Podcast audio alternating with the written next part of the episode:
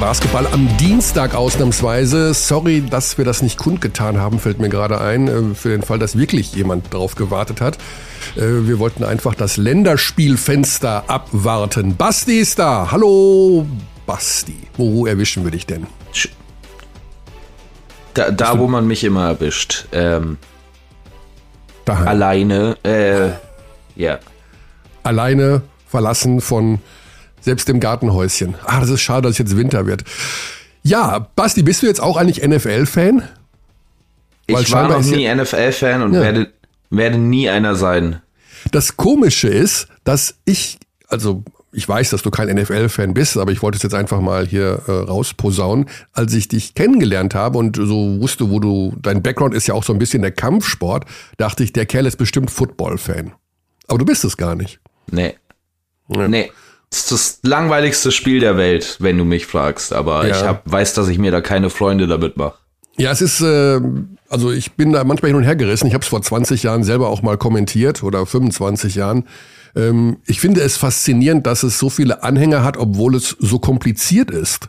Also ich weiß, dass die Fans da ist es wirklich so kompliziert? Ist es wirklich so kompliziert? Also ja, es, es ist halt vor allen Dingen lang. Es ist lang, es gibt viele Regeln. Und ähm, auch viele so, so Sonderregeln habe ich immer das Gefühl. Ah, da ist das und dann ist jenes. Und das Grundprinzip ist ja mega simpel eigentlich, aber es ist extrem aufgeblasen vom Regelwerk her. Ähm, Finde es halt interessant, aber vermutlich ist es, weil es ein Event ist, dann ab und zu, dass die Fans das so, äh, ja, so gut finden und so viel Menschen sich dafür interessieren. Okay, aber unser Thema ist Basketball. Also ich habe jetzt also ich, ich, ja. ich, um zum Basketball auch zu wechseln. Ich habe am Samstag zwei NBA-Spiele am selben Tag kommentiert. Wow. Äh, ich, ich liebe Basketball. Basketball ist ein gutes ba äh, äh Spiel. Die NBA ist mittlerweile fast unerträglich. 26 oh. Auszeiten pro Viertel für jede Mannschaft. Mm. Und die noch schlimmere Version davon mit dem langweiligeren Sport ist Football. Also ich weiß wirklich nicht, was die Vorteile sein sollen. Ja, was, was äh, mich bei der NBA stört, ist, dass früher war ja, okay, eine Auszeit war immer eine Minute und eine Viertelpause ist zwei Minuten. Du ist es ja auch noch in, normalerweise jetzt hier in der BBL oder in der Euroleague. Da habe ich immer das Gefühl, in der NBA, eine Auszeit ist sind elf Minuten und eine Viertelpause sind zwei Stunden. Das ja, dauert Auszeit, ewig. Auszeit sind drei Minuten relativ genau. Kannst du, wenn du viel NBA League Pass guckst, kannst du drei Minuten skippen bei einer Auszeit, du ja. kommst wieder zurück, wenn der Ball wieder eingeworfen wird. Ja, also im Live werde ich wahnsinnig, aber ich habe den League Pass und mache dann immer, spule immer nach vorne. Mhm. Manchmal wird sogar in der Aufzeichnung, dann werden die Auszeiten rausgeschnitten. Das ist, und dann oh, steht ja. da unten also, das, nur das Spiel und dann steht da eine Stunde 28 und ich so, wow, geil. Können wir noch mal kurz, können wir noch mal kurz ranten über den NBA League Pass? Das tut mir wirklich leid, das haben wir auch schon mal gemacht, aber ja. ich weiß nicht, was da äh, von letzter Saison auf diese Saison passiert sind, äh, ist, ob die ihr komplettes Personal entlassen haben und ersetzt haben durch Studenten, die das jetzt gerade zum ersten Mal machen. Aber das ist ja wirklich insane. Ich habe ähm, das Condensed-Spiel der Golden State Warriors Warriors gegen die Sacramento Kings. Nicht die Condensed-Version, wo nur die gemachten Körbe drin sind, sondern mhm. das volle Real Life, aber bereits geschnitten angeguckt. Und die haben teilweise Angriffe vor Auszeiten geschnitten, also während der Angriff noch mitten im Laufen war. Und ja, dann einfach abgeschnitten, es gab drei Punkte irgendwo und dann kommst du auf einmal wieder nach der Auszeit. Ja, soll ich dir sagen, was dahinter steckt? Dahinter steckt künstliche Intelligenz. Das wird nämlich nicht mehr von Menschen geschnitten. Das ist kein Witz, was ich jetzt sage. Es gibt Schnittsysteme für TV, die auf KI basieren mhm. und die ein Spiel dann so lesen, wo dann die KI sagt, das ist jetzt ein Angriff und ähm, da kann ich jetzt rausschneiden, weil da ist jetzt eine Auszeit. Und das funktioniert noch nicht zu 100 Prozent. Also wenn, kommt das zustande. Wenn das die künstliche Intelligenz ist und das Level, auf ähm, dem, dem die sich bewegt, dann müssen wir keine Angst haben vor einem Terminator-Szenario aktuell. Also dann ist die Übernahme der Maschinen noch weit entfernt, weil das ist wirklich wahnsinnig weil, schlecht. Weil wenn der Terminator vor deinem Haus steht, dann schießt er einfach irgendwo in den Himmel, aber nicht um deine Haustür. Ja, und sagt dann, ja, war wahrscheinlich schon der Typ. Ich gehe wieder, ciao. also keine Sorge vor, den, vor der KI. Ähm, also ich weiß, dass es diese Systeme gibt und ich vermute, sie werden da angewendet bei diesen Sachen, weil das immer alles sehr schnell gehen muss. Ähm, ja, egal, wurscht. Basketball, Buff, Deutschland, Easy Credit, BBL, Euroleague, Nationalmannschaft, Fenster auf zu. Äh, und eigentlich möchte ich nur über Giga Samar reden. Oh, ich bin, du hast ja ab und zu diese Spieler, wo du oft hier sagst, ich liebe ihn. Ne? Also ich erkenne mich erinnern an Chachashvili von Bamberg und an, ah, war das denn noch, wenn du liebst? Ich weiß es nicht mehr. Naja, aber den liebe ich. Ich liebe Giga Sama.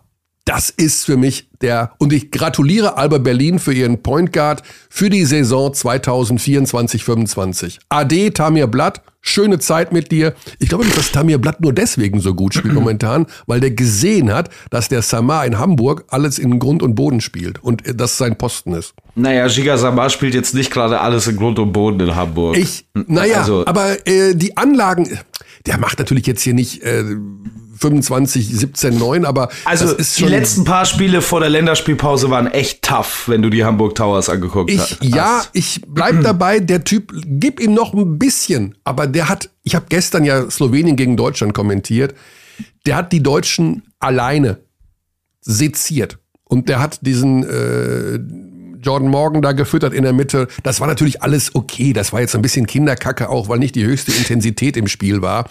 Aber ich mag den einfach.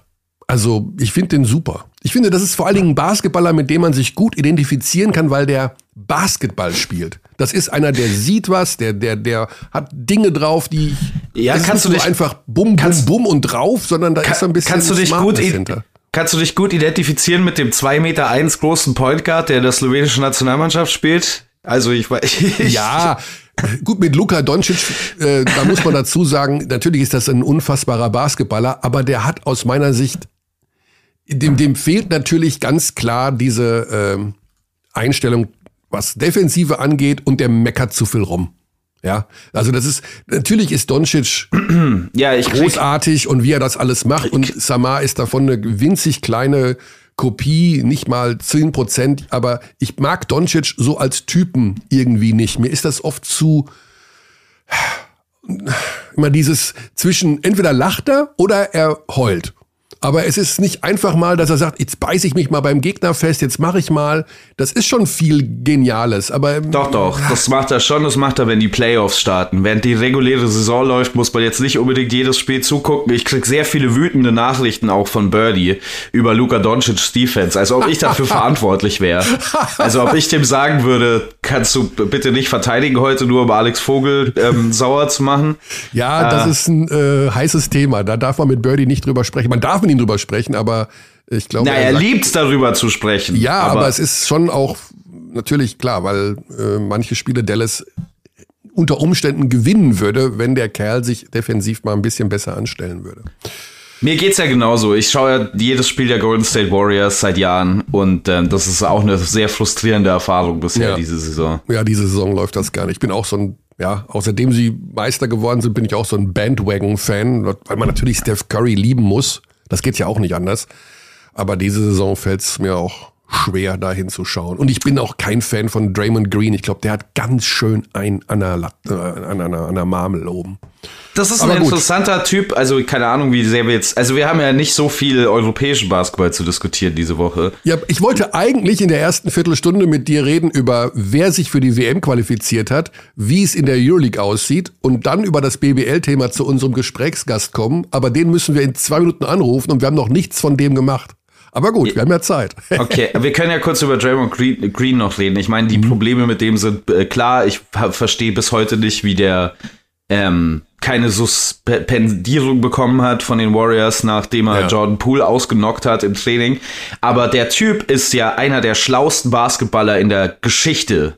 Also es gibt fast niemanden, der auf diesem Level Defenses und auch Offenses lesen kann. Und das deckt sich so überhaupt nicht mit seinem sonstigen Verhalten. Das ist ganz merkwürdig. Das ist fast wie so eine mhm. Inselbegabung. Wenn der über ja. Basketball redet, auch in seinem Podcast, denke ich mir jedes Mal, holy shit, ist der Typ schlau. Und sobald er sich zu irgendwas anderem äußert, bin ich so, okay, können wir wieder über Basketball ja. reden.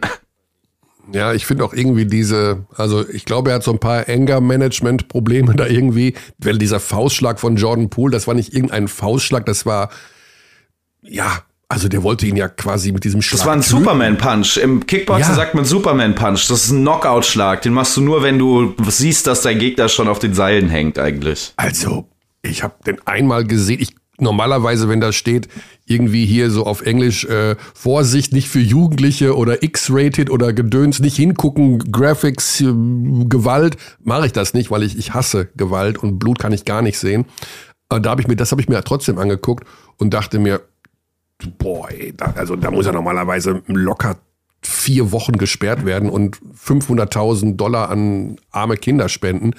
Aber da kommt gar nichts. Das war ein bisschen lame. Gerade noch von so einem Gerechtigkeitsfanatiker wie, äh, wie ähm, Kurt als Head Coach. Naja, gut. Egal. Wir gehen jetzt ja. mal nach Ludwigsburg. Oh, jetzt kommt von Draymond Green zu Ludwigsburg. Was haben wir für eine Brücke gebaut? Ah, ich weiß. Äh, in Ludwigsburg äh, sind alle so, also die spielen alle, sagen wir mal so, Draymond Green ist so der Inbegriff des Basketballers, den Ludwigsburg gerne hätte. Können wir das vielleicht so sagen? Okay, wir fragen okay, Ich glaube, Draymond Green ist ein Basketballer, den jede Mannschaft in der BBL gerne hätte. David McRae, Assistant Coach der MHP Ries Ludwigsburg. Das Kurzzeit-Live-Spiel nächsten Sonntag ist nämlich Alba Berlin gegen Lubu. Und wir wollen mal wissen, ja, ist er schon da? David? Ja, hi Michael, hallo. Ja, guten Morgen. Basti ist auch an meiner Seite. Du bist schon auf dem Weg in die Halle ja, 10. Morgen, Basti. Moin, ja. moin. Äh, 10 Uhr geht's schon los. Äh, welche. Ja, richtig. Also, was wird heute trainiert? Heute ist Dienstag. Habt ihr schon das ganze, ganzen Gameplan für Alba oder geht's erstmal darum, einfach nee, nur. Also, nee. heute, fokussieren, heute fokussieren wir uns noch auf uns. Ja. Ganz normales Training, Mannschaftstraining, wahrscheinlich ein bisschen auch Competition, ein bisschen spielen, weil wir letzte, weil wir, wie gesagt, die Pause hatten. Die Jungs brauchen einen Rhythmus. Wir haben davor zweimal die Woche gespielt haben wir jetzt natürlich nicht gehabt, weil wir die Pause hatten. Deswegen heute ein bisschen wahrscheinlich ein bisschen 5 gegen 5 gespielt und dass wir okay. den Rhythmus behalten, dass wir, dass wir in, in good shape bleiben, ja. Was habt ihr in der Länderspielpause gemacht? Habt ihr alle ähm, John Patrick in Japan besucht? Ah, nee. Nein. Äh, wir haben eine Woche frei tatsächlich. Eine Woche? Eine Woche frei. Ja, ja. Wir haben, glaube ich, wir haben Sonntag gespielt, glaube ich, und haben den bis Samstag morgen freigegeben. Ähm, und, die, ja, ich habe viel Zeit mit der Familie verbracht, habe meine Großmutter besucht, habe meine Mutter besucht. Von hm. daher ähm, war, auch, war auch mal eine gute Sache. Okay. Nach Hause zu fahren, nach, nach Speyer in die Pfalz. Äh, nach Speyer waren die nicht überrascht von wegen, ey David, bist du entlassen worden? Was machst du hier im November? nein, nein, aber die sind ja mittlerweile gewöhnt, dass es diese Fieberfenster gibt und das ist äh, auch mal eine gute Abwechslung, glaube ich. Und die Amis sind alle nach Hause geflogen? In Nein, ich glaube, von uns Amerikanern ist tatsächlich keiner nach Hause geflogen. Oh. einer war mit seiner, ähm, mit seiner Familie in Paris, in, im Disneyland, der andere war in Istanbul, also die waren ein bisschen unterwegs schon, ja, sie waren in Europa unterwegs, aber nach, zu Hause nach Amerika ist keiner, tatsächlich keiner geflogen. Mhm. Ich hoffe nicht, dass Prentice Hub, derjenige, der in Istanbul war, unter Umständen hat Anadolu den sie schon abgegriffen. Der Kerl spielt ja eine Wahnsinnssaison, oder? ja, tatsächlich. Also ähm, er ist wirklich sehr gut drauf und man spielt mit sehr viel Selbstbewusstsein, guten Rhythmus, äh, verteilt den Ball gut, spielt gute Pässe und scoret natürlich auch viel. Also von daher spielt bisher echt wirklich eine sehr, sehr gute Saison, ja. Mhm. Also der kommt ja frisch vom College, Notre Dame, das ist jetzt auch nicht irgendwas, ja. also das ist schon okay. Dann hat er in diesem Basketball-Tournament gespielt. Ähm, das gibt's ja. immer einmal im Jahr für den Hintergrund, äh, da kann man irgendwie wahnsinnig viel Kohle gewinnen, wenn man dieses Turnier gewinnt, ich glaube über eine Million Dollar. Äh, da, war ja. er, da war er im sogenannten Nerd-Team. Äh, ist das, passt das zu ihm irgendwie? Also ist das so ein Nerd in der Hinsicht? Das würde ich jetzt gar nicht sagen. Nee. Also, nein, also, äh, ein smarter junger Kerl auf jeden Fall. Ähm, ist auch sehr, sehr erwachsen schon, muss man sagen. Aber ähm, jetzt ihn als Nerd zu bezeichnen, das würde ich jetzt nicht unbedingt tun. Mhm. Trotzdem muss ich sagen, also der hat diesen europäischen Basketball oder auch euren Basketball ziemlich schnell inhaliert, also so wie er spielt. Ähm, also mir gefällt er halt wirklich gut. Wie, warum hat er denn so schnell diesen ja, diesen Übertritt geschafft vom College Basketball USA zum Ludwigsburger Basketball, der ja auch nicht unbedingt, sorry David, der typische europäische Basketball ist. Ja, ich glaube, ich glaube. Vielleicht gerade deswegen. Auch. Ich glaub, mhm. Ja, ich glaube auch, weil wir haben, wie gesagt, wir haben einen amerikanischen Trainer. Ähm, mhm. wir spielen nicht jetzt genau diesen Euroleague-typischen Basketball, also wir spielen ein bisschen mehr amerikanischen Basketball, der natürlich aber auch europäisch angehaucht ist, ohne Frage.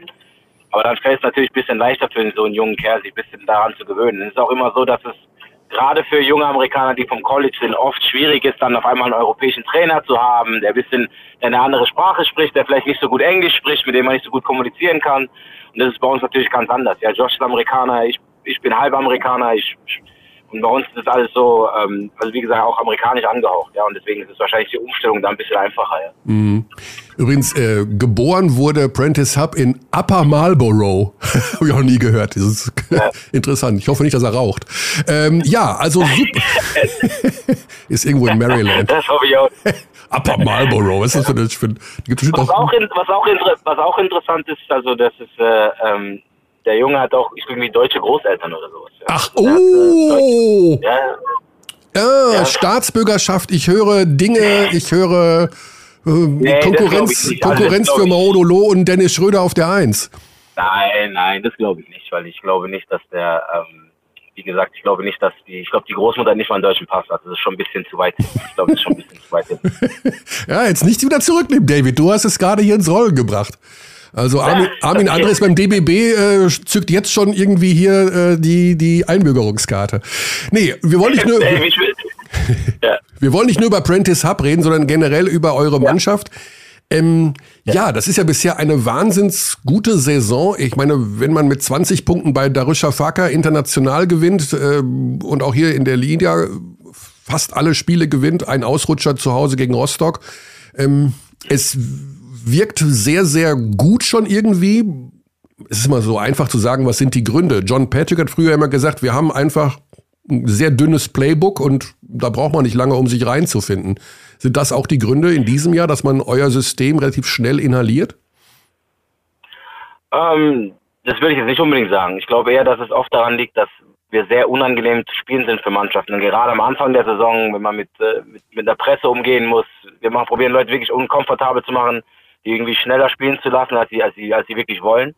Und ich glaube, das ist immer schwierig. Ja, ich glaube, keiner spielt gerne gegen Ludwigsburg. Das ist äh, aber bei John Patrick auch so, weil wir halt wirklich über das ganze Feld verteidigen, weil wir aggressiv verteidigen, weil wir probieren physisch zu spielen.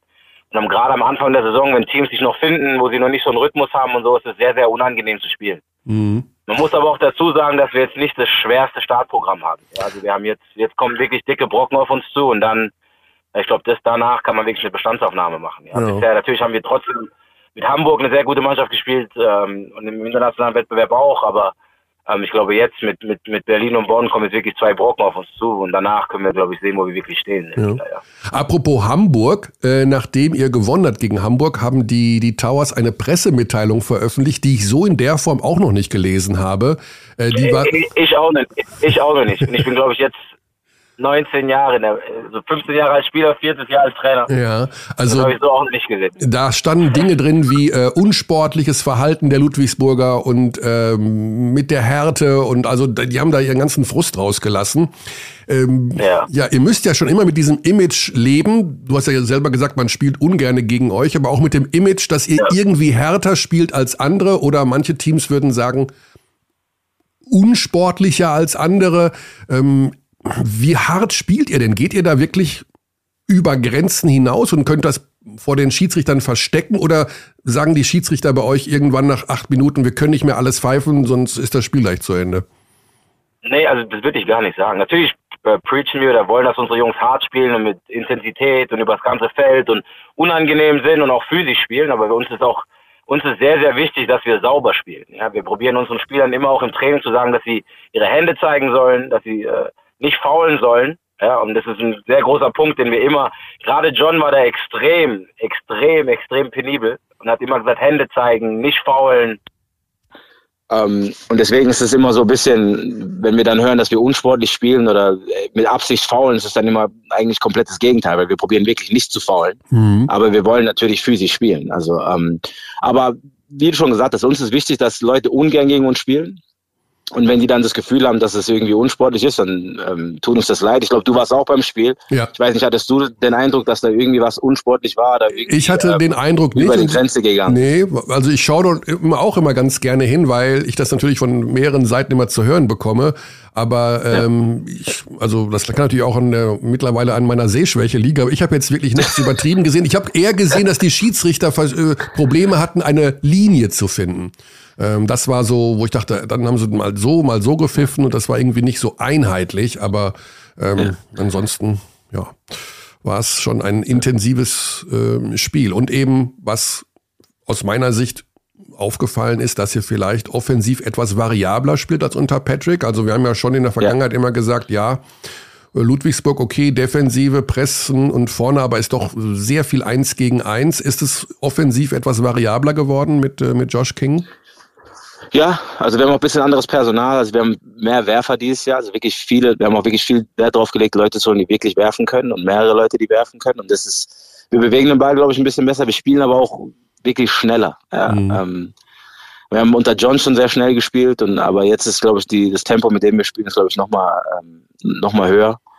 Und deswegen, das, der Ball läuft auch gerade ganz gut. Wir, wir, probieren auch wirklich zu preachen, dass wir Assisted Würfe nehmen, also Würfe nach, den, nach dem Pass nehmen. Und wir haben viele Leute, die sehr gut im Catch and Shoot sind und das bietet sich natürlich dann auch an. Mhm. Was sagst du zu dem Länderspieldebüt von äh, Jake Patrick gestern? Wie fandst du seine Leistung? Hast du es gesehen, David? Wir, wir waren leider im Training. ähm, okay. Von daher habe ich es nicht gesehen, aber wir haben uns natürlich alle sehr gefreut. Ähm, er hat nur ganz kurz, er hat nur, ja, er hat nur ganz kurz gespielt, um dazu. Äh, ja, also ich weiß, aber das, nichtsdestotrotz, mhm. ich glaube 1 Jahr, 1,40 irgendwie sowas, aber mhm. nichtsdestotrotz ist für uns ähm, als Programm, auch für unser Jugendprogramm natürlich eine tolle Sache. Der hat bei uns alle, alle Stationen gemacht, ja, JBL, MBBL, jetzt ist er bei uns Profi geworden und wir sind alle sehr, sehr stolz und freuen uns natürlich sehr, dass er den Sprung geschafft hat und hoffen, mhm. dass da jetzt noch mehr kommt und dass er dann nochmal seine ersten Punkte macht und auch wirklich mal ähm, dazu beitragen kann, dass die Spiele gewinnen. Ja. Jetzt ist ja John Patrick nicht mehr da, was nicht ganz richtig ist, ja. weil ihr sehr viel Kontakt habt, wie ich gehört habe, von John ja. selber. Ähm, ja. Trotzdem, ja, beschreibt mal die Situation. Aus unserer Sicht gilt John Patrick immer so ein bisschen als, nach so vielen Jahren in Ludwigsburg, natürlich als der Übervater, dann auch eben noch zwei seiner Söhne im Team.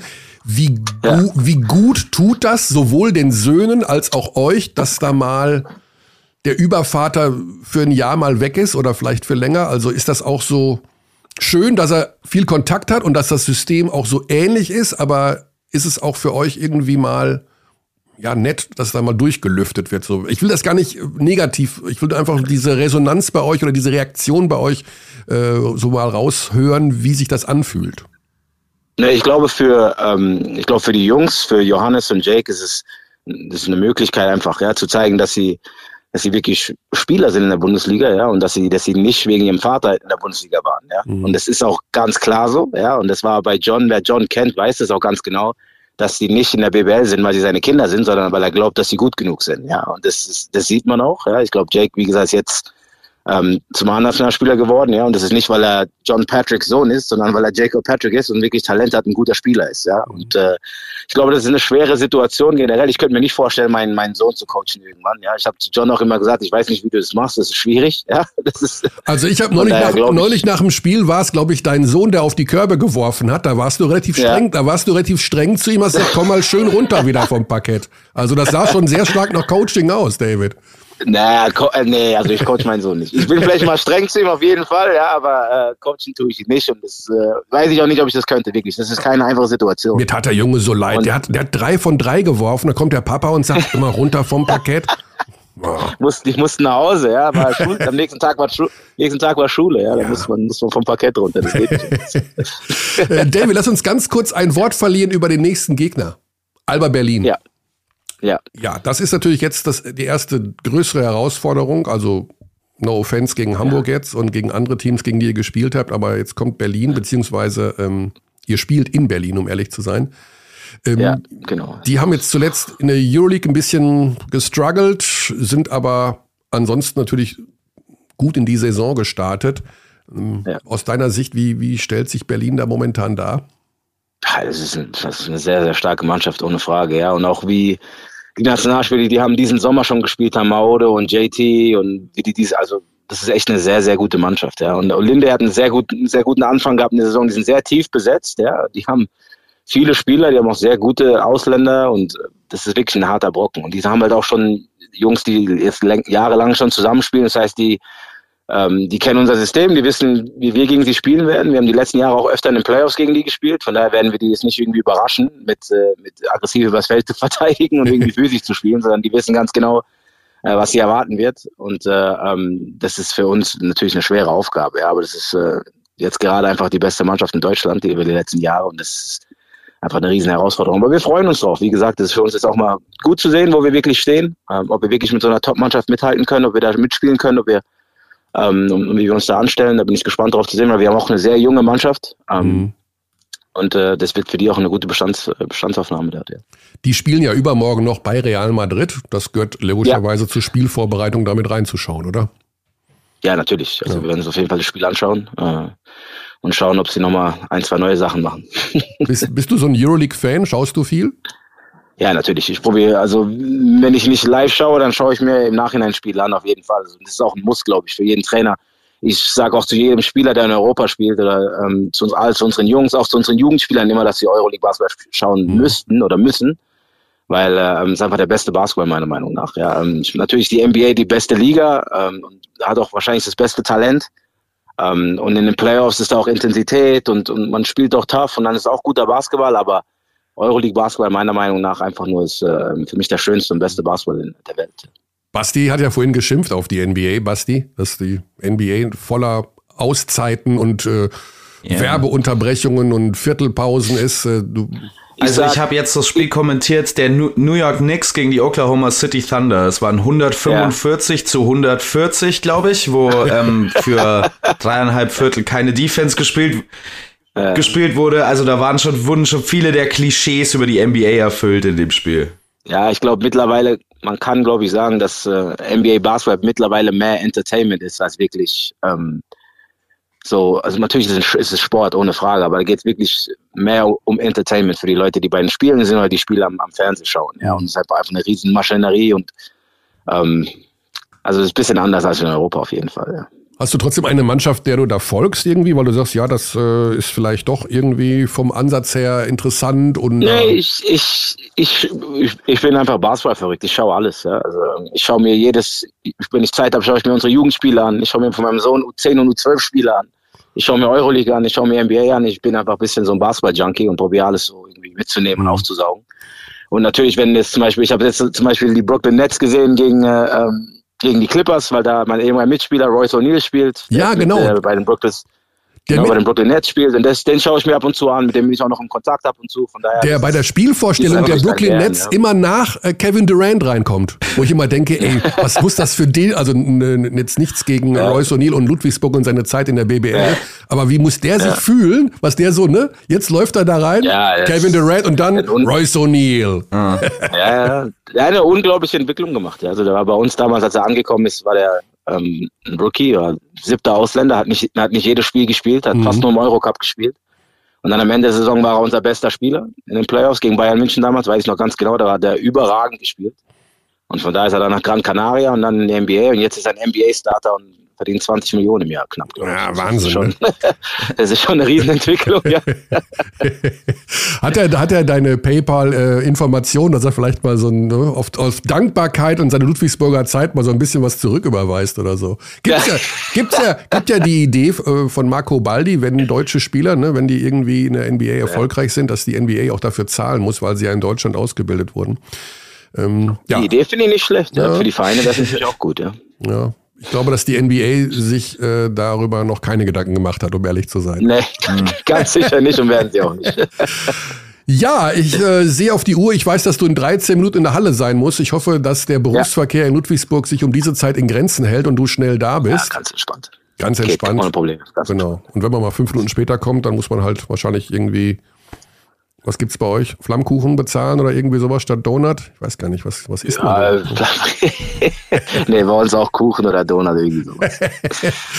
Pizza für die Gruppe. Okay, alles klar. Ja, wir könnten noch ein bisschen länger quatschen. Wir machen das dann ein andermal, äh, wenn ja, du ein bisschen mehr gerne. Zeit noch hast. Und ich, wir vermuten ja. nämlich, also so wie ich Ludwigsburg bisher gesehen habe, ey, pff, das wird eine Saison, wo ihr vorne schon mitmischen könnt. Also und passt auf diesen Prentice Hub auf, dass der euch nicht wegläuft. Machen wir. wir geben unser Bestes. Dankeschön, Michel. Vielleicht muss der mal mit Royce. Der darf nicht mit Royce O'Neill sprechen. ja, das, das ist ja nach einer Saison gewesen. ja, genau. Wir freuen uns, wenn unsere Jungs, wir freuen uns, wenn unsere Jungs nach einer Saison bei uns irgendwie zu, zu größeren Sachen gehen. Das ist ja. eine gute Sache. Ja. Alles klar. David. Danke. Alles klar. Danke, ciao. Michael Bassi, Dankeschön. Cheerio, weiter gute, gute Zeit und viel Erfolg gegen Alba. Danke, danke, vielen Dank. Bis ciao. bald. Ciao. So, das war also David McCray voller Zuversicht äh, vor dem Alba-Spiel. Also, wir haben ja jedes Jahr immer diese Geschichte, die Saison geht los, Ludwigsburg spielt und man denkt, ja, ja, und dann gewinnt Berlin mal und Bonn und, und die Münchner und das und das. Und am Ende ist Ludwigsburg im Halbfinale oder im Finale. Also, das, und in diesem Jahr, die Mannschaft gefällt mir wahnsinnig gut, weil die am, sind variabler. Die haben noch diesen Justin Johnson, der sogar Dreier werfen kann, der unterm Korb der, der Top-Rebounder der Liga ist. Den Jonathan Dunn, der wirft. Den Isaiah Whitehead mit seinen Spin-Moves. Prentice Hub, wie gesagt, ist äh, noch nicht, bin ich Anwärter auf die Mitgliedschaft im Fanclub, so wie bei Stiga Samar, mhm. aber ja, schon richtig stark. Sie sind natürlich offensiv schon immer noch sehr ineffizient. Das muss man der Ehrlichkeit äh, halber dazu sagen. Ja also vor allen Dingen der Wurf von außen fällt so überhaupt nicht. 33 Prozent als Team. Äh, das kann perspektivisch vielleicht noch ein bisschen besser werden. Ich finde, man generiert da ganz gute Würfe eigentlich so im Durchschnitt. Und der große Unterschied ist halt bei ähm, Ludwigsburg, so wie alle Jahre wieder, dass man sehr viel häufiger aus dem Feld abschließen kann, sie sehr viel mehr Chancen erarbeitet als der Gegner. Also acht Würfe mehr pro Spiel aktuell. Es ist schon ganz schwer, da als gegnerisches Team drüber zu kommen mit nur besserer Wurfeffizienz. Und ich meine, das kennen wir als Formel von Ludwigsburg und das funktioniert auch dieses Jahr bisher wieder. Ja. Ja, irgendwie haben sie da eine Lösung gefunden. Wir haben ja schon mal darüber philosophiert auch, äh, dass sie eben dieses Spiel, das, das, was sie wirklich verstanden haben, ist, und das kopieren ja mittlerweile auch andere, ich will das Wort kopieren nicht unbedingt verwenden, aber es machen andere auch. Du hast einfach auf dem Spielermarkt im Sommer mehr Möglichkeiten im Bereich dieser schnellen athletischen Guards dir günstige Spieler zu besorgen als jetzt Center, Power Forwards, also das ist einfach, da gibt's einfach mehrere ja. davon. die spielen halt, die spielen halt für wirklich wenig Geld erstmal in ihrem Rookie-Jahr in Europa und haben mitbekommen, dass man hier in ein Jahr den Marktwert vielleicht sogar verdreifachen kann.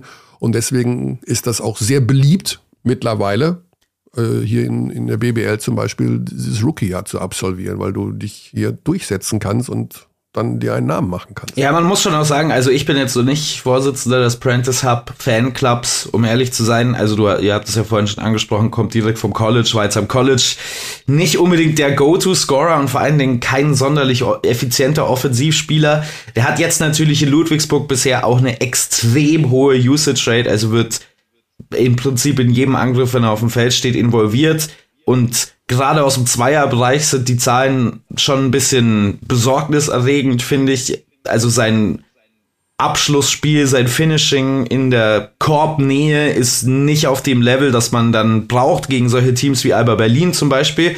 Bin ich sehr gespannt zu sehen, wie das dann aussehen wird in dem Kurzzeit-Live-Spiel. Ist natürlich ein Rookie, ganz jung, kann sich noch weiterentwickeln. Es gibt aber schon noch ein paar Baustellen an seinem Spiel. Was mich am meisten überrascht, wo er eigentlich besser ist als als Scorer, ist sein Playmaking. Also da ist er wahnsinnig effizient momentan. Das hatte ich so nicht kommen sehen. Es sieht auch relativ real aus, also als ob er das vielleicht aufrechterhalten könnte. Das würde jetzt dann langsam schon eine Stichprobe, die einigermaßen wahrheitsgemäß aussagekräftig sein könnte. Ähm, aber ich würde jetzt noch nicht, also es ist immer, immer noch sehr früh in der Saison, sehr junger Spieler, der, da wird mit Sicherheit auch noch mal ähm, Durchhänger kommen oder ein Jump, ein Sprung nach vorne, beides ist möglich. Ja.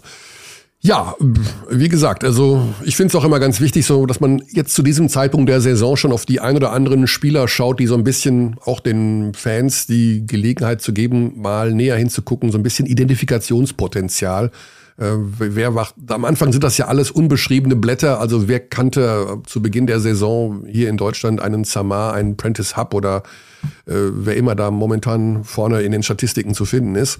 Aber gut, äh, ja, wir machen noch einen Überraschungsanruf. Hey, apropos ja. in den Statistiken vorne, über den haben wir schon geredet. Till Motherfucking Pape. Ja, das ist übrigens der Spieler, der mir nicht eingefallen ist, wo du gesagt hast, du liebst Till Pape. Ach so, den, der, oh ja, den, also ich meine, das ist jetzt auch keine Außenseitermeinung mehr, leider. Ich, ich wünschte, Nein. ich hätte mir das noch ein bisschen länger behalten können, aber der Typ ist so ein feiner Offensivspieler, der so vielseitig ist. Ähm, wenn der jetzt noch ein bisschen mehr sich seinen eigenen Wurf mal kreieren könnte, ich glaube, das kommt noch, der ist ja noch relativ jung. Also ich wünschte, er hätte noch so ein, zwei Konter für, wenn er dann, wenn das Closeout dann doch mal gut da ist, dass er den Ball dann auf den Boden setzt. Er kann das ja aus dem Post für sich selbst Würfe kreieren, aber wenn der noch so einen Drive hätte, das ist so das Letzte, was ihm noch fehlt. Aber das ist ein wahnsinnig feiner Offensivspieler und die Göttinger haben ihn vor der Nase von allen anderen Teams weggeschnappt. Herzlichen Glückwunsch. Also es ist wirklich ähm, ja. Superfan, Till Pape. Also ich verstehe das quasi, dass du in der kommenden Woche hier mit Till Pape reden möchtest. Ist das so richtig? Ich hatte überlegt in die Richtung, dann war ich aber an meinem Briefkasten. Und wer ist auf der Titelseite von der ehemals besten Zeitschrift der Welt? Ich habe keine Ahnung, um ehrlich zu sein. Till Pape. Ah. Und mein Gedanke war, den Chefredakteur der ehemals besten Zeitschrift der Welt, ich rede über die Big, hier heute zu Wort kommen zu lassen. Der sitzt aber gerade im Zug. Und da habe ich gesagt, nein, Zug Connection, die ist noch die ist zu kritisch. Das machen die ist noch nicht. schlechter als meine Internet-Connection, wolltest du gerade sagen. also für alle, wir müssen noch mal, dann machen wir doch den Vorhang zum Backstage kurz auf. Wir mussten gerade die Aufnahme unterbrechen, weil ich ja. von dem Gespräch mit David McCray ungefähr fünf Worte mitbekommen habe, weil mein Internet so schlecht war. Ich weiß nicht, was los ist. Send help, please. Ja, also ich an deiner Connection bei dir zu Hause kann ich leider wenig also da du ja scheinbar schon über eine genügende Anzahl von WLAN-Repeater verfügst ja, ja. und trotzdem unsere Skype-Verbindung schon äh, alles zusammenbrechen lässt, äh, muss es ein anderes Setup-Problem sein bei dir. Also ich sitze jetzt einen halben Zentimeter neben dem Router. Für einen Moment geht's, aber schauen wir mal für wie lang. Schau mal dann nach dem Podcast in den Spiegel, ob deine linke Gesichtshälfte vor durch den Elektrosmog so eine leichte bräunlich-rote Färbung bekommen hat. Also wenn ich irgendeine Farbe im Gesicht bekommen kann, ist es ein Erfolg, um ehrlich zu sein. Bin der weißeste okay, Mensch der Welt. Dann bleib noch ein bisschen vor dem, vor dem Router sitzen. Vielleicht hilft die Strahlung ja. Ja. Äh, ja, also Till Pape, wenn du uns hörst, also ich weiß, dass in Göttingen ähm, Birte uns zuhört, die äh, Pressesprecherin, und äh, ja, reservier uns doch mal den Till für nächsten Montag, oder? Wo spielt der denn? Nicht, dass der jetzt am Wochenende so spielt in Göttingen, also spielt bei Göttingen. Ich meine, der wurde jetzt gegen spielen, nicht, dass der äh, am Wochenende eine Panade bekommt und am Montag schlecht gelaunt ist. Wo ist denn der Spiel? Ich kann mir kaum vorstellen, dass Till Pape ähm, irgendwann schon mal schlecht gelaunt war. Also ich habe das erste Interview mit ihm zu Beginn der Saison in Kreisheim gemacht. Ich glaube, das war sein erstes Interview mit uns. Ähm, mhm. Wahnsinnig sympathisch wirkender Kerl. Man spielt in Oldenburg. In Oldenburg, ja. Äh, Sonntag vor dem Kurzzeit-Live-Spiel, Oldenburg gegen Göttingen. Ja, also haben wir, das haben wir doch immer, das ist doch schön. Das haben wir doch nie gehabt, dass wir in einer Folge bereits wissen, was in der nächsten kommt. Ich wusste bis heute Morgen um halb acht nicht, dass David McCray zur Verfügung steht, weil der hat mir um halb zwölf gestern Abend geantwortet und da bin ich schon im, im Schlummer-Lummerland, um ehrlich zu sein. Das habe ich dann nicht mehr mitbekommen. Äh, insofern sind wir für nächste Woche schon gerüstet und können uns jetzt äh, um. Ich glaube auch, dass das für die Zuhörer ein Meilenstein ist, dass sie jetzt die Live-Redaktionsplanung mitbekommen. Ja, toll. Also, es, das, äh, wow. ich sag's euch. Podcastpreis. Es, es war mehr Planung als sonst. Ja. Okay, Fieber. Wir müssen noch einmal über die WM reden, weil gestern haben sich viele Mannschaften qualifiziert und äh, schauen einmal ganz schnell rüber über die zwölf Teams, nicht alle zwölf europäischen Teams stehen schon fest, to be honest, aber doch fast alle, dass wir einmal, im Grunde fehlt nur noch ein Team, um ehrlich zu sein, drüber schauen, wer sich qualifiziert hat aus Europa für die WM im kommenden Jahr ab dem 25. August in Japan, Indonesien, aber der Hauptaustragungsort, weil auch dort vor allen Dingen auch die Endrunde stattfinden wird, ist Manila auf den Philippinen. Äh, am Ende der Welt also, aber die Philippinen sind eine Basketball-Hochburg. Äh, was habe ich gestern noch? Genau, wer spielt da noch? Äh, der Stand Hardinger, der früher in der BBL gespielt hat. Hm. Der spielt jetzt in der philippinischen Liga. Okay. Und noch der ein oder andere NBA-Profi, der ausgemusterte. Aber da komme ich jetzt nicht drauf. Wenn du aber, du kannst um die Uhrzeit, also morgens hier um 10 Deutschland, kannst du äh, philippinischen Basketball schauen und da sind oft 20.000 in der Halle und es geht tierisch ab. Also ich glaube, von der Stimmung her könnte das eine gute WM werden. Mhm. Okay, also, qualifiziert haben sich aus der Gruppe I Lettland, Serbien, Griechenland. Au, Alto Belli. Gestern Serbien, Türkei. Hast du es mitbekommen? Ataman und Pesic oh ja, aneinander sind, geraten? Ja, ja, die sind, aber ich meine, das ist ja auch im Prinzip, wenn man da auf die Box, äh, also auf den Spielberichtsbogen äh, schaut und guckt, wer die beiden Coaches sind und werden die aneinander geraten, dann ist ja eigentlich vorher schon klar, dass man jetzt nicht unbedingt ein Thema braucht dafür, dass das passieren wird. In unserer Gruppe Deutschland, Finnland, Slowenien qualifiziert. Das sind drei gute Nachrichten, wie ich finde. Schweden, Israel und Estland, no offense, aber sind nicht dabei. Dann die Gruppe K, Frankreich, Alto Belli, Basti. Weißt du, wen die Franzosen da nächstes Jahr hinstellen bei der WM? Oh ja. Weißt du, wer auf der 4 spielt? Ähm, Wembanyama und auf der 5 Gobert. naja, das ist ja wohl der Schauen Wahnsinn. wir mal, ob Gobert auf der 5 spielt. Also es gibt ja da auch noch einen Joel Embiid, der eingebürgert ja. wurde. Ähm, es gibt auch wahnsinnig viele junge französische NBA-Spieler, die gerade so ähm, ihr Auftaktjahr spielen oder ihr zweites Jahr. Usman Jeng zum Beispiel bei den Oklahoma City Thunder. Äh, der Kader von Frankreich wird absurd sein. Der wird absurd sein. Also gut, Wembanyama ist natürlich schon der, das Thema überhaupt, weil er im nächsten Jahr die Nummer eins im NBA-Draft sein wird. Und seine Auftritte werden jetzt schon live in die USA übertragen. Und jetzt war er im französischen Team und das, alle möglichen Szenen von ihm, einbeinige Dreier, No-Look. Ja, mittlerweile fast Pässe. ausschließlich einbeinige Dreier. Ja. Das ist ja Wahnsinn. okay, der Typ ist eine Show ja. und die Franzosen werden nächstes Jahr da mit einer Mannschaft äh, auftauchen, wenn da wirklich Embiid, Gobert und äh, Wembanyama da mitspielen. Äh, also 9,27 also, Meter. 27. Yeah. Die, die äh, französischen Spieler derzeit in der NBA sind Nick Batum, der bei der äh, Eurobasket nicht dabei war, weil er verletzt war, ist immer noch ein wahnsinnig solider Spieler. Musa Diabate, ganz jung für, bei den Los Angeles Clippers, äh, ist nochmal so ein langer Typ. Usman Jeng, super talentiert, äh, bekommt wenig Spielzeit momentan. Dann gibt's natürlich einen Fournier, einen Rudy Gobert, Killian Hayes, den dürfen wir auch nicht vergessen. Ja. Ja. War auch bei der Eurobasket nicht mit dabei, hat eine, um ehrlich zu sein, sehr, sehr schwere Zeit ähm, bei den Detroit Pistons. Dann Theo Maledon, äh, der Lieblingsspieler von jedem NBA-Nerd, der ein bisschen zu cool ist, zu sagen, dass Steph Curry gut ist. Und dann ähm, Franck Nilikina und Olivier Sarr. Ähm, das sind alles, bis auf Sarr vielleicht, ähm, Rotationsspieler mindestens, wenn nicht eher mehr äh, ja. in der NBA. Und dazu kommen dann ja noch ein paar Spieler aus der Euroleague, die jetzt nicht so verkehrt sind. Ja, Plus, also Gershon Jabusele, ja. Matthias Lesson, einer der führenden im Euroleague ja. Fantasy Spiel. Damn it, ist nicht in meinem Team. Und Evan Fournier, Vincent Poirier, also äh, pff, wie viele Mannschaften schicken, dürfen nur eine hinschicken zur WM? Die könnten drei hinschicken. Mhm. Plus, ähm, wie gesagt, also die Möglichkeit besteht, dass Joel Embiid für diese Mannschaft spielen könnte. Ey, das, ey, also, also, ich weiß es ja nicht.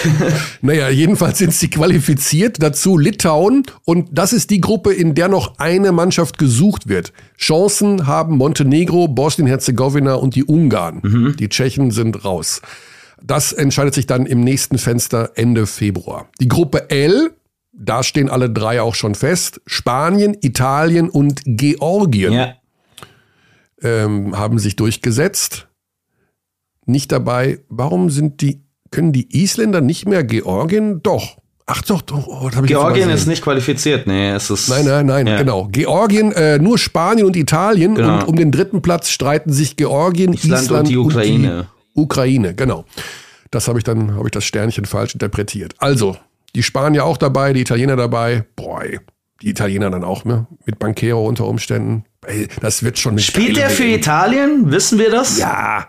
Ja, ja. Also, äh, Prosecco hat gesagt, er fährt dahin und äh, was ich interessant fand, ich werde auch bei ihm übernachten, um ihn davon zu überzeugen, bei der WM zu spielen. Ja. Wo ich dachte, was meint er jetzt? Also hat das so einen Impact, wenn du dann bei ihm zu, die, die Wohnung crasht? Ja, wenn man einmal, sagst, äh, einmal die ganze Nacht NBA 2K zusammen spielt, das schweißt zusammen. NBA 2K und Oreo Cookies auf der Couch. Ich fand das eine interessante Begründung vom, vom Headcoach der Italiener, zu sagen, ich besuche ihn und dann bleibe ja, ich über Nacht. Ja, vor allen Dingen, wenn, ich, wenn ich Prosecco besucht, ne? Das wird eine intensive Nacht. Ja, der wird. Äh, da wird nicht geschlafen. der springt achtmal äh, auf dich drauf und lässt sich so wie damals äh, bei der Eurobasket ja, durch die Gegend ja. tragen. Okay, also, es, äh, wenn ich ehrlich bin, das sind so ungefähr die Teams, die ich mir auch aus Europa, zwölf Teams werden aus Europa dabei sein, von insgesamt 32 Teams äh, gewünscht habe. Wir hatten gestern noch Gordon Herbert im Interview nach dem Spiel. Ich habe versucht, ihm so ein bisschen rauszukitzeln, weil er ja beim letzten Mal, ein Jahr vor der EM, äh, die Zielsetzung Medaille rausgeballert hat. Was denn jetzt seine Zielsetzung für die WM ist, er wollte sich da noch nicht in die Karten schauen lassen. Aber ich glaube, dass man mit der Zielsetzung nicht Medaille, sondern vielleicht die Olympia-Qualifikation an den Start gehen kann. Dazu musst du zu den beiden besten europäischen Teams der WM gehören. Äh, wird eh schwer genug, logischerweise. Wir haben gerade über Frankreich gesprochen und die Serben werden sich sicherlich auch nicht nochmal die, so die Blöße geben.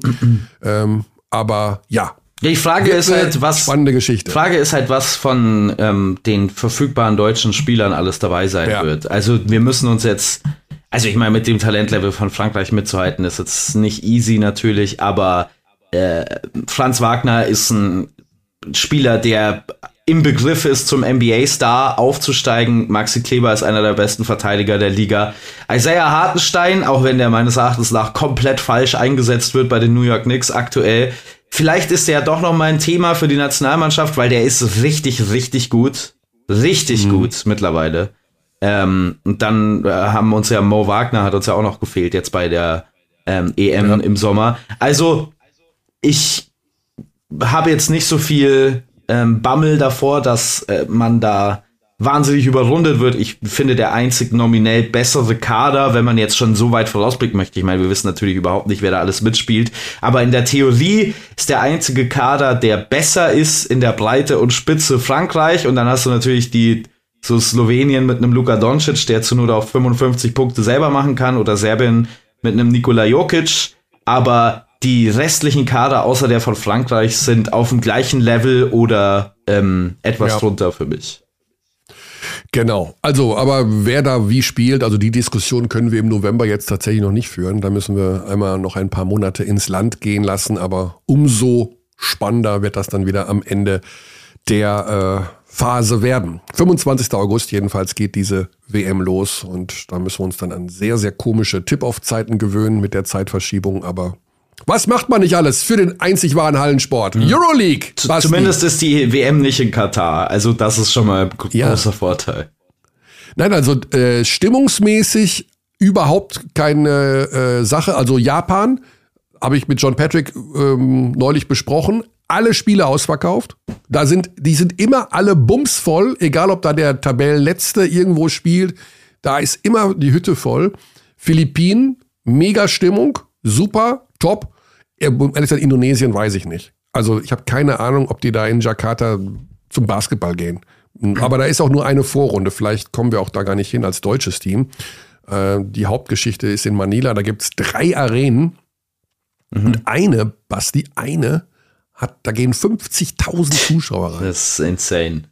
Ja, aber ich glaube, beim Basketball geht dann nicht 50 rein, sondern weniger. Aber das sind dann diese riesen Domes, wo die auch, weiß ich nicht, Football oder Fußball oder was auch immer alles reinballern. Ähm, jedenfalls haben die drei Hallen in Manila. Also drei solche Fässer. Gibt mhm. ihr das mal. Gut, Manila ist jetzt auch nicht unbedingt äh, Stuttgart, sondern ein bisschen größer. Aber äh, Shoutout an Stuttgart. Shoutout an Stuttgart. Wir mögen Stuttgart. Ich mag Stuttgart. Stuttgart ist überschaubar, weil du fährst rein und hast äh, ringsherum diesen Kessel und weißt, okay, das ist jetzt Stuttgart. Äh, Wenn du in eine andere Stadt fährst, weißt du nicht, wo es anfängt und aufhört. In Stuttgart siehst du das. Weißt du, ob eine der Spielflächen das Aranita Coliseum sein wird? In Manila? Äh, ja. Das ist die neuere, glaube ich. Das ist nee, die neueste von den drei, das oder? Die, Kann das sein? Das ist das, ich habe gerade geguckt, wo der Thriller in Manila war. Also welche, wie die Halle hieß. Ach so. Der, der, einer der berühmtesten Boxkämpfe ähm, zu, äh, aller Zeiten zwischen Muhammad Ali und Joe Frazier. Und das war in dieser Halle. Also. Okay, dann ist sie schon ein bisschen älter. Falls man sich, ähm, also falls sich irgendwer vornimmt, einem Gegenspieler auf die Schnauze zu hauen, ähm, das wäre der Ort, wo man es wo man's tun sollte. ja. Ja, bin sehr gespannt äh, auf. Der Haken ist halt, dass man komische Zeiten hat, um sich dann die Spiele anzugucken, aber ich glaube, dass es rein vom, äh, vom sportlichen Niveau, wenn wir uns jetzt die europäischen Teams anschauen, schon mal sehr, sehr gut aussieht. Ich habe mir auch mal die American Qualifier angeschaut. Ich glaube, da sind die USA vorne vor Brasilien und Puerto Rico. Ähm, das sieht auch ganz gut aus, dass da äh, gute Mannschaften hinkommen. Also ja, beschäftigen wir uns endgültig damit, weil ja auch alles bei Magenta Sport dann im August gezeigt wird, wenn alle 32 Teams auch eingetütet sind. Jetzt gehen wir in die Euroleague und da ist in dieser Woche äh, sind auch zwei super interessante Spiele aus deutscher Sicht. Ähm, ja. Wir haben Real Madrid gegen Alba. Wir haben ja noch gar nicht abgehandelt in der Euroleague. Oh, was kommt jetzt? Das Spiel des ja. FC Bayern Basketball gegen Alba Berlin, da war was. Also die haben gegeneinander gespielt, die beiden deutschen, mhm. deutschen Teams. Ähm, ja. Müssen wir, also wollen wir da noch drüber reden? Die Bayern gewinnen ähm, zum zweiten Mal in Folge in der Euroleague und wie Lukas Feldhaus einmal mehr, der meistzitierte Mann neben Nietzsche, der meistzitierte Mann in diesem Podcast, äh, so trefflich formuliert hat, Alba Berlin kann nicht ewig ohne die 1 gegen 1 Fähigkeiten von Maodolo auskommen. Und Maodolo war natürlich exakt der Spieler, der ihnen da in dieser Crunch-Time gefehlt hätte. Also äh, gefehlt hat. Dieser letzte Wurf, ähm, den man noch hatte, der geht natürlich ja. normalerweise zu Maodolo. Das sagt jetzt nicht unbedingt automatisch, dass er den gemacht hätte oder nicht. Äh, aber diese andere Dimension in ihrem Spiel fehlt ihnen schon ganz äh, eindeutig und ganz dringend.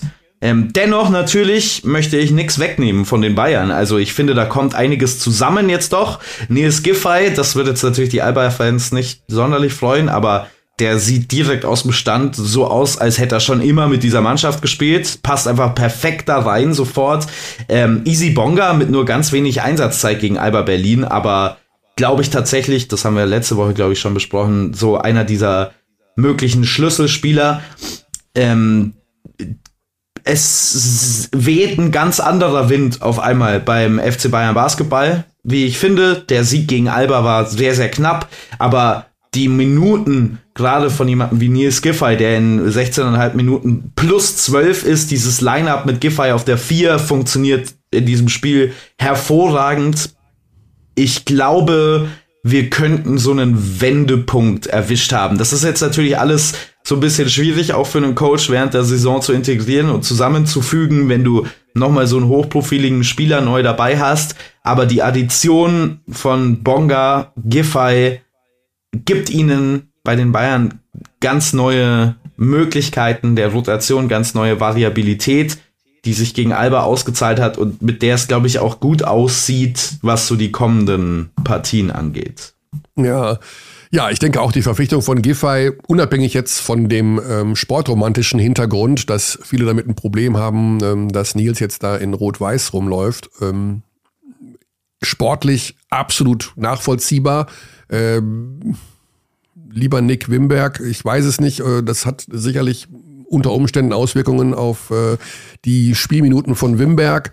Ähm, ich bin mir auch nicht ganz sicher, was mit Jason George ist, der auch sehr, sehr, sehr wenig gespielt hat und ähm, kann mir vorstellen, ohne es zu wissen und ohne irgendwas zu ahnen, ich ahne es, aber ich weiß es nicht, äh, dass einer von beiden noch vielleicht ausgeliehen wird zu anderen Teams, die mhm. äh, ihm Einsatzzeit geben, aber äh, ich kann mir nicht vorstellen, dass äh, ja gerade aber auch beim Jason George irgendwie, der spielt so wenig momentan, äh, dass da das alles ohne irgendwelche personelle Konsequenzen. Weil ich glaube, wie viele deutsche Spieler hat der, haben die Bayern jetzt? Neun oder zehn? Das ist ja schon also, also sehr, sehr ungewöhnlich. Ähm, Moment, ich habe doch hier den Kader gerade noch gehabt, damit wir es auch mhm. ganz äh, offiziell machen können. Also von den Spielern, die wichtige Rotationsminuten bekommen, sind es eins, also Nicola Bepp, Andy Obst, Nils Giffey, Isaac Bonga, das sind vier, ne? Zipser fünf, Wimberg sechs und äh, Harris sieben und dazu kommen dann halt noch Jason George. Mhm. Ähm, und Wimberg habe ich, glaube ich, gerade schon mitgezählt. Also äh, acht. Acht, genau. Ja, muss man sehen, heute gibt es noch einen äh, Talk mit Giffey und Trinkeri bei den Bayern, der dann sicherlich morgen auch zitiert wird in den diversen Medien, äh, wo er sich dann erstmals hier vor der Münchner Presse äußert. Ähm, ja, er hat ja schon gesagt, er kann den Frust der Berliner Fans verstehen. Ähm, wir haben ja auch Marco Baldi im Interview gehört bei dem gerade genannten Spiel Bayern gegen ähm, Berlin dass Baldi gesagt hat, natürlich haben sie sich im Sommer um Giffey bemüht, der war aber so ein bisschen, hm, weiß noch nicht und mal gucken, was sich ergibt. Der hat das Zeitfenster, das äh, sehr lange aufgehalten, um zu schauen, was geht, war dann in Murcia in Spanien. Ähm, ich habe auch gehört, dass er vielleicht zu lange gewartet hat erstmal, aber ja, scheinbar hat sich jetzt doch ausbezahlt. Ähm, ist bei einem Euroleague-Verein, ist beim FC Bayern, passt da sportlich hervorragend rein. Und äh, ich finde es, ich persönlich, ich als Michael finde es großartig, dass er in der BBL wieder ist. Äh, wir haben oft immer so diese Spielerabgänge ins Ausland oder in die NBA und äh, das ist eine der absoluten Integrationsfiguren des deutschen Basketballs. Ich kann damit leben, dass er jetzt ein anderes Trikot anhat, aber ich kann auch die Berliner Fans verstehen. Ich habe da bis heute ein Problem damit, dass Michael Jordan irgendwann im Trikot von Orlando Magic rumlief, wo ich dachte, von Orlando what? Magic. Wann, wann, ja, wann ist das denn passiert? Washington, er, Wizards. Washington Wizards. Als er, als er im Urlaub war, hat er dann Orlando Magic Trikot angehabt? Nein, er war bei den, bei den, bei den Wizards. Hast du ihn mal in einer äh, Bar getroffen nach einem Spiel? Äh, also Nein, ich habe mich vertan. Er war bei den Washington Wizards. Ja. Ähm, und äh, ich habe im Kopf gerade Shaquille O'Neal gehabt im Trikot der Orlando Magic, weil ich gerade vorhin einen. Ja, der gehört da ja aber hin, tatsächlich. Also, der gehört da eigentlich tatsächlich yeah. hin, ja, ja, genau. Aber die Zeit von, von Jordan in Washington war äh, für mich auch, wo ich gedacht habe, das ist mir jetzt egal, welche Begründung er dafür liefert, die ist nicht gut. Aber also die ist einfach, das hat für mich nie gepasst. Wollten die nicht die Bulls nicht mehr haben? Also die Bulls. Ach, ich weiß ja. nicht mehr. Hat er irgendwie äh, ich weiß die Begründung gar nicht mehr, warum. Ja, es gibt schon so ein paar letzte, also Sportromantik ist tot, verabschiedet euch alle davon, die wird nie mehr zurückkommen. Ähm, es gibt noch so ein paar letzte Bastionen. Zum Beispiel würde es auch sehr wehtun, jetzt Steph Curry auf einmal, keine Ahnung, im Trikot der Houston Rockets zu sehen. Ähm, aber das wird es nicht mehr lang geben, glaube ich. Ich glaube, das sind so die letzten Ausläufer. Steph Curry, vielleicht noch ein Janis Antetokounmpo. Ähm, aus einer alten Zeit. Ja. Gibt keine Sportromantik mehr, Kearney. Ja, es gibt noch Sportromantik, das glaube ich schon.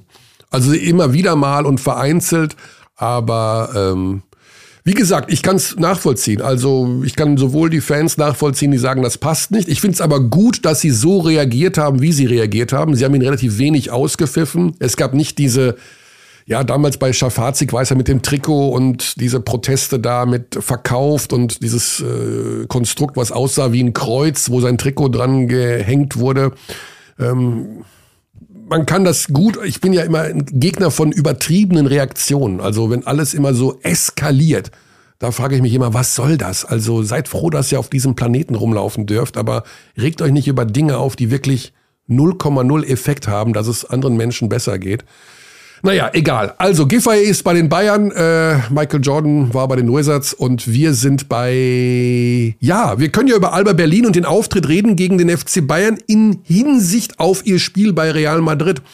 Also dieser 3 zu 0 Start, ich will nicht sagen, der ist verpufft, aber jetzt haben sie natürlich noch das Problem mit Olindi. Das ist natürlich auch wieder Kacke, jetzt hast du schon wieder so einen Langzeitverletzten. Ja. Äh, wieder jemand, der wahnsinnig wichtig war für den guten Start. Also wir haben ja Olindi auch, äh, ich denke mal auch zu Recht, über den grünen Klee gelobt mit seiner Two-Way-Präsenz, die er da hatte, offensiv alle Dreier reingeworfen, defensiv super verteidigt. Der fehlt ihnen jetzt wegen einer Kapselverletzung wohl im Daumen für einige Wochen. Ähm, das wird ihnen wehtun und bei Real Madrid äh, zu gewinnen, also sicherlich einer der tiefsten Kader der Euroleague. Ja. Äh, das wird keine einfache Aufgabe also, werden. Ne? Es ist ein bisschen anders gelagert, finde ich, bei Alba Berlin jetzt diese Niederlagenserie ähm, in der Euroleague als die Niederlagenserie des FC Bayern Basketball. Vielleicht gibt es die eine Ähnlichkeit, dass da Spiele dabei waren, die man hätte gewinnen müssen eigentlich. Also das Spiel gegen Jagiris Kaunas ist das passiert wie oft in 100 Spielen, dass eine Mannschaft, die eigentlich schon weg ist vom Fenster, plötzlich mhm. angefeuert durch die eigenen Fans so zurückkommt, das war ja Wahnsinn. Ja. Also auch was die Arten von Würfen war, die die getroffen haben. Also das passiert einfach nicht so häufig. Gegen Anadolu Efes hätte man das Spiel gut gewinnen können. Das einzige Spiel, gegen, in dem man wirklich chancenlos war, war das gegen Valencia. Was auch ein bisschen ärgerlich ist, um ehrlich zu sein, ähm, im Nachhinein, weil Valencia jetzt am ehesten noch so ein schlagbares Team für mich war. Jetzt gegen die Bayern war man auch sehr nah dran. Aber das ist, glaube ich, ähm, der Hauptteil. Natürlich fehl, fehlt dir mit Olindi vielleicht dein bester Flügelverteidiger, wahrscheinlich, ja, ich würde schon sagen, ja. der bester Flügelverteidiger, eng mit Jane Smith, äh, der ähm, auf der Position natürlich ein bisschen andere Rolle hat, aber äh, schon auch ein hochwertiger Verteidiger ist.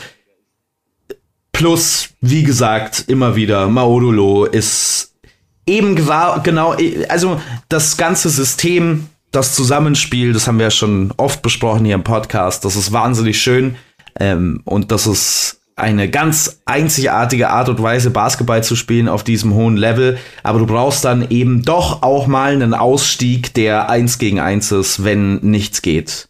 Und das fehlt ohne Maodolo. Und ich glaube, mit Maodolo hätte man von diesen engen Spielen zumindest mal eins mitgenommen. Äh, einfach so ein Dreier mal, ein Stepback-Dreier, der die Crowd so ein bisschen verstummen lässt, zum Beispiel in Kaunas. Mhm. Und ja, das ist halt jetzt so ein bisschen die Schwierigkeit. Jetzt ist das äh, gegen Real Madrid natürlich nochmal ein bisschen andere Angelegenheit, weil selbst mit Maudulo ist Real Madrid ein anderes Biest als diese Teams, gegen die man zuletzt gespielt ja. hat. Ja, bei Real ähm, sieht so aus, dass es Diskussionen gab, ob sie tatsächlich jetzt noch während der Saison einen neuen Trainer verpflichten. Yes. Also äh, Jus Matteo, der aktuelle Headcoach, der jahrelang unter Pablo Lasso der Assistant Coach war, wurde da wohl in Frage gestellt. Wir haben deswegen davon viel in Deutschland mitbekommen, weil auch der Name Andrea Trinchieri gefallen mhm. ist. Ähm, oder eben äh, Sascha Djordjevic, der Ex-Bayern-Trainer, der aber jetzt wohl nach äh, China geht oder Japan, ich weiß es gar nicht, eins von beiden, ich glaube China, ähm, als Nachfolger, also als unmittelbare Nachfolger äh, gehandelt wurden. Ähm, die Aussage von Daniele Bayesi im Interview war, diese Saison passiert gar nichts und danach muss man sehen, weil der Vertrag von Trinkieri und Achtung auch von anderen Mitgliedern im Staff auslaufen. Fand ich einen sehr interessanten Nachsatz. Also ich weiß nicht, ob Bayesi da über sich selbst gesprochen hat, aber ich glaube ja. Ähm, ja, äh, dass dann Dinge vielleicht passieren könnten. Aktuell hat man Anadolu geschlagen letzte Woche, 94 Punkte erzielt und der Kader ist einfach freaking tief. Ja. Ey, das ist Wahnsinn, wen die, ähm, äh, wen Real da hat und wer da spielt und da machen sechs Spieler zweistellig und jeder macht irgendwas. Gabriel Deck kommt allmählich zurück, äh, der Anlaufzeit gebraucht hat. Aber äh, du hast Hesonja, der sich plötzlich äh, wohler fühlt und mehr macht. Ähm, ja, also, nach seiner Verletzung. Ja. Jabusele, das, das, ist schon ein Wahnsinn. Also Musa kommt da teilweise von der Bank. Äh, also, man weiß gar nicht, wo man hingucken ja. soll. Also es, man, man muss, man muss schon auch sagen, es ist jetzt kein überragender Start von Real Madrid, speziell nee. ähm, angesichts der eigenen Ansprüche ist dann da schon auch sehr viel Stückwerk dabei, wenn man das dann so bezeichnen möchte. Die Offensive ist ebenfalls sehr ambitioniert bei den Madrilenen. Die haben ja jetzt nicht dieses Alba-System ähm, des Zusammenspiels, aber die haben es schon in der Vergangenheit auch immer wieder geschafft, unabhängig vom Personal einen ähnlichen Stil an Basketball zu spielen. Und die mhm. Umstellung ist nicht so glücklich für einen neuen Head Coach von diesem äh, Real Madrid-System, wenn man denn so möchte, unter Pablo Lasso zu ähm, jetzt diesem neuen System, vor allen Dingen mit dem neuen Personal, weil, wie wir öfter schon besprochen haben und du es ja auch gerade gesagt hast, im Prinzip nochmal, dieser Kader ist schon extrem aufgebaut auf Spielern, die individuell auch auflegen möchten. Äh, ich mhm. finde es tatsächlich beeindruckend, wie sehr sich zum Beispiel Jada Busa momentan zurücknimmt. Weiß nicht genau, wie lang das so gehen kann, um ehrlich zu sein. Also, ja wie lang da alle damit glücklich sind. Diese Mannschaft äh, verteilt den Ball sehr gut, hat die zweithöchste Assistquote in der Euroleague nach Alba Berlin. Übrigens, Assistquote heißt ja ähm, Anteil von Körben, die mit Assist erzielt werden. Ne? Sehr, sehr guter Wert. Ähm, normalerweise Topwert in jeder Liga ist so 70 Prozent. Real Madrid steht bei 69 Prozent. Willst du tippen, wie viel mit, also Alba Berlin ist erster, so viel soll klar sein. Mhm. Willst du tippen, wie viel Prozent von Berliner Körben mit Assist kommen? Okay, wenn du das so teaserst, dann sind es natürlich äh, 85 Prozent. Na, nicht ganz, aber 78. Das ist absurd. Also ich ja. kann mich nicht erinnern, das schon mal gesehen zu haben ähm, über einen längeren Zeitraum als, keine Ahnung, zwei Spiele oder so. Ähm, die, ähm, also Real Madrid, äh, hat so viele Individualisten, die trotzdem sich derzeit so ein bisschen für das Team aufopfern, wenn man das so sagen möchte, ihre eigenen Zahlen opfern. Und das ist schon ein Verdienst von einem jungen Coach oder von einem neuen Coach, Chus Matteo.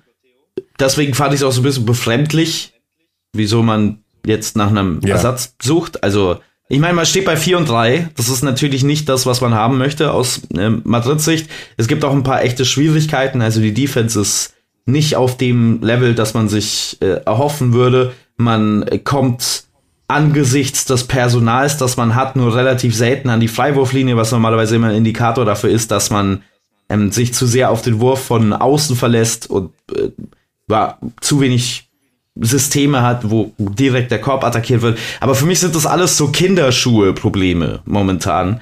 Äh, was, wie gesagt, für mich die Sache nach einer neuen Trainersuche komplett unverständlich macht. Aber ich schätze, das ist halt einfach ähm, die, die Königlichen sind wieder mhm. königlich mhm. und suchen nach einem eigentlich soliden Saisonstart, der jetzt nicht überragend war, direkt nach was ja. Neuem. Schwierige Aufgabe für Alba Berlin und äh, Maodo Loh war wohl kurz davor, gegen die Bayern zu spielen. Ich gehe davon aus, dass er auch ohne es zu wissen, nur von dem, was ich so mitbekommen habe in der vergangenen Woche, dass er gegen äh, Real spielen kann. Mhm. Also das ist so eine gewisse Hoffnung, die ich hier äh, mitgeben kann, dass es unter Umständen was wird mit dem Einsatz von Maodo. Äh, man hat da wirklich vorsichtig gehandelt und sobald es zwickt, nein, nein, es darf nicht mehr zwicken. Und ähm, diese Woche Pause nochmal jetzt zwischen dem Bayern-Spiel und dem Realspiel sollte unter Umständen ausreichen. Aber natürlich braucht er auch dann wieder ein bisschen Anlaufzeit. Das ist ja auch nicht direkt wieder von 0 auf 100. Die Bayern spielen gegen Olympiakos Piräus. Äh, ja, super interessantes äh, Spiel, logischerweise. MVP-Kandidaten Nummer eins für mich momentan in der Euroleague. Ja. Der beste Spieler bisher Sa diese Saison. Sascha Wesenkov, ja. Ähm, pff, ja, den muss man im Fantasy-Team haben. ähm, ich habe ihn mir gegönnt, auch wenn er teuer ist. Äh, der teuerste Spieler im, im Fantasy Euroleague Spiel, aber der liefert einfach ab. Also, wenn man sich die Statistiken anschaut, da kommst du an dem nicht vorbei. Äh, der legt auf, der reboundet, der macht im Grunde alles. Ähm, etwas, etwas weniger geworden in den, beim letzten Spiel, so insgesamt, aber ähm, ja. Ja, also er führt die Liga zusammen mit Mike James in Scoring an. Die haben ja. genau den gleichen Wert an gemachten Punkten. Ist Zweiter ähm, zusammen mit äh, Yusufa Fall in Rebounds.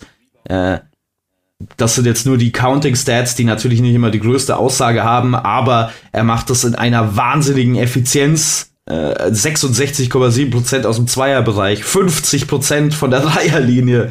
Äh, mhm. Das ist, also das ist Nikola Mirotic-Level. Das ist wie Nikola Mirotic ja. in den vergangenen Jahren. Dazu ein sehr starker Kostas Lukas. Ähm, dann hast du auch noch einen, einen Walkup, der äh, defensiv da gut steht. Du hast äh, Shaquille McKissick, du hast Alec Peters. Mein Lieblingsspieler, äh, Isaiah Cannon der nicht, der, Isaiah der Cannon, kaum, genau, kaum spielen darf, aber ich liebe ihn, deswegen ja. wollte ich ihn nochmal erwähnen. Er ist etwas zu inkonstant, also er hat noch nicht so diesen Effekt, den man sich vielleicht äh, gewünscht hat. Aber ja, die Mannschaft funktioniert gut. Sie haben so eine kleine, so eine kleine Kerbe gab es ja äh, bei der äh, Niederlage äh, gegen Valencia, die so ein bisschen unverhofft kam Anfang November. Dann hat man jetzt Partisan deutlich geschlagen. Man hat in der Liga äh, sowieso bisher alles gewonnen. Also die Mannschaft ist sicherlich momentan eine der Top-Teams in der Euroleague. Schwierige Aufgabe für die Münchner, aber eben vor dem Hintergrund, dass da die aufsteigende Tendenz ist. Heimspiel noch dazu. Ähm, wenn man den Wesenkov so halbwegs in den Griff bekommt, wenn man den Slukas weg Weiler bebt in irgendeiner Form, vielleicht klappt das dann irgendwo. Äh, wird, denke ich mal, ein enges Ding. Und am Donnerstagabend, um das nochmal hier auf den Punkt zu bringen, 20.15 Uhr geht das los bei Magenta Sport. Alba spielt am gleichen Tag 20.30 Uhr. Okay, also da ist ein Tipp auf 2045, beide Spiele parallel. Mhm. Ähm, genau, Alba bei Real und die Bayern gegen Olympiakos. Unser Free-Spiel das ist Partizan Belgrad gegen Maccabi Tel Aviv. Ein Spieltag pro, äh, ein Spiel pro Spieltag ist ja kostenlos für alle. Das ist am Freitag um 20.15 Uhr Partizan gegen Maccabi. Ähm, das verspricht auch interessant zu werden. Also Äh, ich glaube, da könnten ein paar Punkte fallen. Ja, ähm, liegt daran, dass ich ich möchte nicht wieder über, die, mein Fantasy-Team reden. äh, okay, das war der kleine Überblick über die Euroleague. Habe ich jetzt irgendwas vergessen, bevor wir noch unseren Überraschungsanruf zum Ende machen? Ich denke, wir rufen bei Arne Malsch an, der noch nichts von seinem Glück weiß, denn Arne ist, um da den Bogen zu schließen, unser Moderator beim Courtside Live-Spiel am nächsten Sonntag in Berlin bei Alba gegen Lubu. Und wir haben Arne noch gar nicht gehört in dieser Saison. Und äh, ich weiß ja nicht, was ist ja bei dem immer so eine Sache mit dem Erreichen. Ne? Der ist ja immer irgendwo. Guten Tag, ja, Sie ja. sind verbunden mit der Vodafone Mailbox. Ja, ja. Hat sogar die Mailbox an. Eieieiei. Na gut, dann hat sich das mit dem Überraschungsanruf wohl erledigt. Irgendeinen Beteiligten noch vom Courtside Live-Spiel, wen haben wir denn noch? Pascal. Ah, ich hatte Pascal auf dem Schirm, Pascal Roller, unseren Experten, aber der ist nicht erreichbar, weil er auf einem Kreuzfahrtschiff sitzt. Hm. Hm. Insofern bleibt nur der Kommentator. Der ist eigentlich oft zu erreichen, aber der muss heute arbeiten, Alex Frisch. Den, den störe ich bei der Arbeit nicht, weil der ist ja Richter. Da habe ich immer Angst, wenn man den stört, dass der dann da habe ich so einen Respekt vor, vor diesem Job. Mhm. Das ist so eine Sache, wo ich denke, es ist einer von uns Wahnsinnigen, der einen vernünftigen Job hat und dem dann noch irgendwie mitten im Gerichtssaal Telefon klingelt. Oh, hey, ja. was denkst du denn von ja, Lugo würde bestimmt Alba? hingehen, gerade in der Beweisaufnahme. Nein, nein. Sorry, ich kann gerade nicht. Aber das wäre mal lustig, so bei der Urteilsverkündung mal kurz hier, bumm, hier auf den Tisch. Ich muss mal kurz unterbrechen. Die Jungs vom Podcast wollen mit mir reden über Alba gegen Lubu. Ich komme, wir rufen einfach mal an, vielleicht ist er ja doch da. Ich meine, das kann ja, letzte Woche hat er frühes Wochenende gehabt. Ja, ich schäme mich jetzt so ein bisschen dafür. Das ist jetzt ist kein cooler Move von mir. Aber Alex ist der entspannteste Mensch der Welt. Wenn er nicht dran gehen will, geht er nicht dran. Keine Mailbox.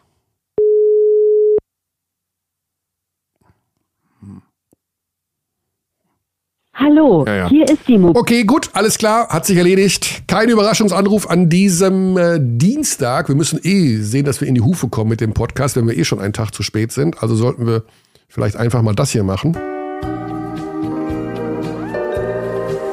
Und uns um den Rest des Tages kümmern. Mhm. Der da aussieht wie bei dir, Basti? Gib uns doch einen Blick hinter die Kulissen. Wie viele Gags werden heute geschrien? Null. Wie viel, null. Wie viel Comedy-Videos bei YouTube geschaut? Null. Alles null? Null. Bist du in einer leeren Phase? Bist du Ach, leer? Gut, Kenny, dafür haben wir jetzt wirklich nicht die Zeit, das aus, auszudiskutieren, habe ich das Gefühl. Okay. Aber äh, nee, ich werde jetzt äh, das dann die Folge schneiden, zum Sport fahren und dann äh, muss ich allen möglichen Bullshit machen, auf den ich keine Lust habe, aber der gemacht wird. Ah, okay. Muss. Das klingt nach Steuererklärung, Umsatzsteuervorauszahlung und den Hoffegen. Mhm. Gut, dann in dem Sinne wünsche ich dir eine wunderbare Woche. Wir werden uns wieder nicht sprechen und wieder nicht sehen, aber am kommenden Montag in alter Frische wieder unseren neuen Podcast aufzeigen. Yeah. Wo bist du am Wochenende? Ich sehe deinen Namen bei Bayreuth gegen Braunschweig. Yes. Abstiegsgipfel. Abstiegskampfgipfel. Abstiegskampfgipfel. Okay. Würde ich jetzt so bezeichnen. Ich weiß nicht, ob einer der beiden Teams da was dagegen hat, aber das können Sie dann ja persönlich sagen. Okay. Gut, ich bin auch äh, in der Nähe. Bin in Bamberg. Hm, Abstiegskampf. Gut. Auch. Ja, Bamberg gegen Frankfurt. Ja. Oh ja, nächster Abstiegskampfgipfel. Herzlich willkommen im Abstiegskampf Bamberg. Wir sind, äh, haben wir gar nicht drauf geschaut, dass wir beide ähnliche emotionale äh, Aufgaben haben. Wir sind beide im Abstiegskampf am Wochenende. Und beide zur gleichen Zeit, beide um Viertel nach acht. Da kann man in der Konferenz gucken. Vielleicht fahre ich mit dir können mit wir uns nicht Können wir uns nicht so anrufen während dem Spiel und dann im Prinzip den Podcast, äh, Podcast gleich da aufnehmen? Ja, können wir machen. Ja. Ich würde ja bei dir mitfahren, aber das magst du nicht. Ne? Ja, vor allen Dingen Bamberg und Bayreuth sind doch immer noch 400 Kilometer auseinander. Also macht überhaupt 71? Ja, 71. Weißt du, wie viel 71 Kilometer sind? Die kannst du doch einmal für deinen Kollegen fahren. Nee. Alles klar. Bis nächste Woche. Gute Nacht. Cheerio, Paris Athen. Tschaußen.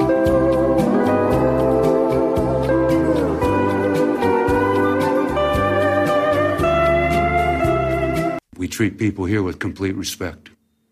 This is Germany.